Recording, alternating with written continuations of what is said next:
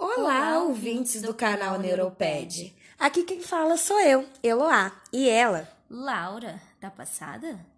Preparados para mais uma conversa sobre neurociência e pedagogia? Hoje nós vamos falar sobre o TDAH, em especial sobre o aluno de TDAH. Então, Eloá, o que, que você trouxe de bom pra gente hoje, hein? Então, Laura, para a gente poder falar sobre o aluno de TDAH, é importante a gente saber do que se trata, né? O TDAH é o transtorno do déficit de atenção com hiperatividade. Ele se trata de um transtorno neurobiológico, muitas vezes de causas genéticas, e que aparece na infância e acompanha o indivíduo pelo resto da sua vida. Laura, embora muitas pessoas achem que TDAH não existe, que é confundido apenas com desobediência, o TDAH, ele existe mesmo, viu?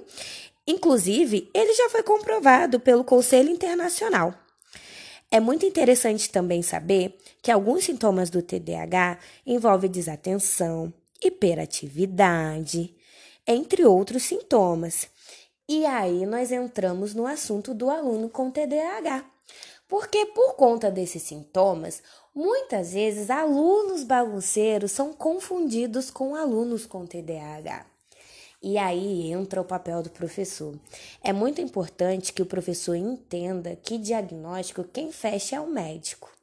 Mas que apesar disso, ele precisa estar sempre atento e saber diferenciar o TDAH de uma mera bagunça, falta de interesse, entre outras coisas. Muito obrigada, Eloá. Você arrasou com essa sua explicação. Agora, vocês sabiam que existe a Associação Brasileira de Déficit de Atenção, conhecida como ABDA, que nos traz técnicas de melhoria de atenção e concentração desse nosso aluno. Então corre lá e pega sua caneta e seu caderno para anotar essas diquinhas que estão babado. E aí, já pegou? Vou começar, hein?